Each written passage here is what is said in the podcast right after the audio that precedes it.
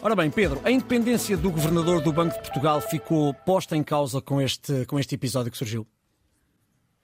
Eh, sim, talvez um bocadinho, Ricardo. Um, pelo menos ficou, se quiseres, beliscada. Convenhamos que aquilo que aconteceu em Portugal nos últimos dias não é algo que é muito normal.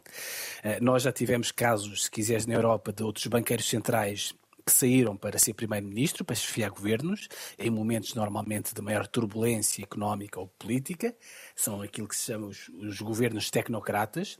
Eu estou-me a lembrar pelo menos de dois, estou-me a lembrar de Mário Draghi Itália há dois anos, e estou-me a lembrar de Lucas Papademos, que esfiou também um governo grego na altura da Troika.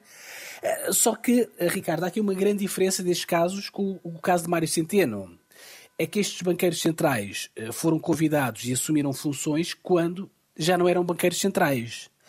No caso de Mário Centeno, o caso é mais delicado porque ele não é ex-governador, ele ainda é governador em exercício de funções e é por isso é que ele tem de ser completamente uh, independente do poder político. Uh, se quiseres, é, é, caso para dizer que à mulher de César não basta ser independente, também é parecer, preciso é? parecer que é independente, exatamente. E Centeno definitivamente não deu essa ideia. Ainda por cima, estamos a falar, portanto, de um governador, para quem ainda se lembra, que passou a ser governador apenas um mês depois de ter saído do cargo de Ministro das Finanças.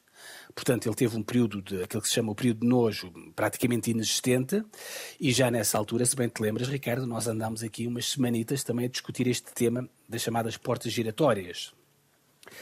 Uh, como se isto tudo, digamos, não fosse suficiente, uh, Mário Centeno ainda esta semana cometeu uma, uma grande gafe política. Ele, uh, não sei se deste conta ontem, deu uma entrevista o no final de semana. Times, sim. Uh, exatamente, esse jornal britânico, onde ele veio dizer que um, foi convidado pelo Primeiro-Ministro e pelo Presidente da República para chefiar o governo. Ora bem, o Presidente da República veio logo desmentir que o tinha convidado, eh, deixando assim, digamos, Mário Centeno numa posição muito, muito complicada, muito frágil. Eh, mas enfim, eh, acho que com a fragilidade política de Mário Centeno, creio que nós todos vivemos bem. A questão de fundo, Ricardo, aqui é mesmo saber se Mário Centeno mantém ou não ainda o estatuto de independência que lhe é exigido ou que é exigido a quem exerce o cargo de governador.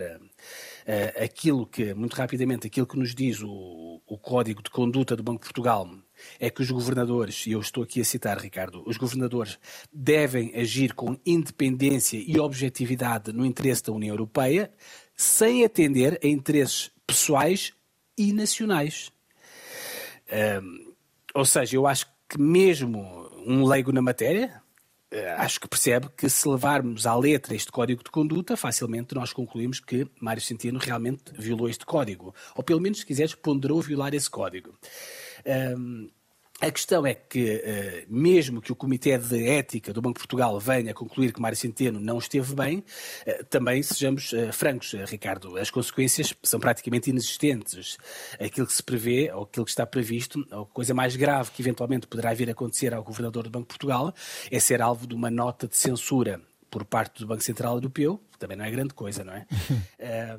Enfim, resumindo e concluindo, portanto, os tratados europeus um, e a própria arquitetura financeira da União Europeia uh, só admitem que um governador do Banco Central seja afastado do seu cargo caso cometa uma falha muito grave, que também convenhamos, Mário Centeno também não cometeu. Como tal, uh, Ricardo, vamos uhum. continuar a ter Mário Centeno, creio eu, como governador, apesar de ficar naturalmente, se quiseres, institucionalmente e politicamente bastante debilitado. Terá sido uma precipitação a, a conversa com o Financial Times? Sim, eu não sei se ele tentou, talvez, eh, digamos assim, um, dar uma imagem diferente lá para fora, porque nós sabemos também que Mário Centeno tem ambições, hum, mesmo para, cargos internacionais. Ainda te lembras de ele ter concorrido ao cargo de, de, de, de presidente do Fundo Monetário Internacional e ele talvez com essa preocupação, digamos assim, de limpar a imagem lá fora, eh, precipitou-se e, e acabou por dizer uma coisa que não é verdadeira e acabou, digamos assim, por ainda manchar um bocadinho mais a reputação dele. Muito bem, obrigado Pedro. Voltamos a encontrar-nos amanhã esta hora para as contas do dia.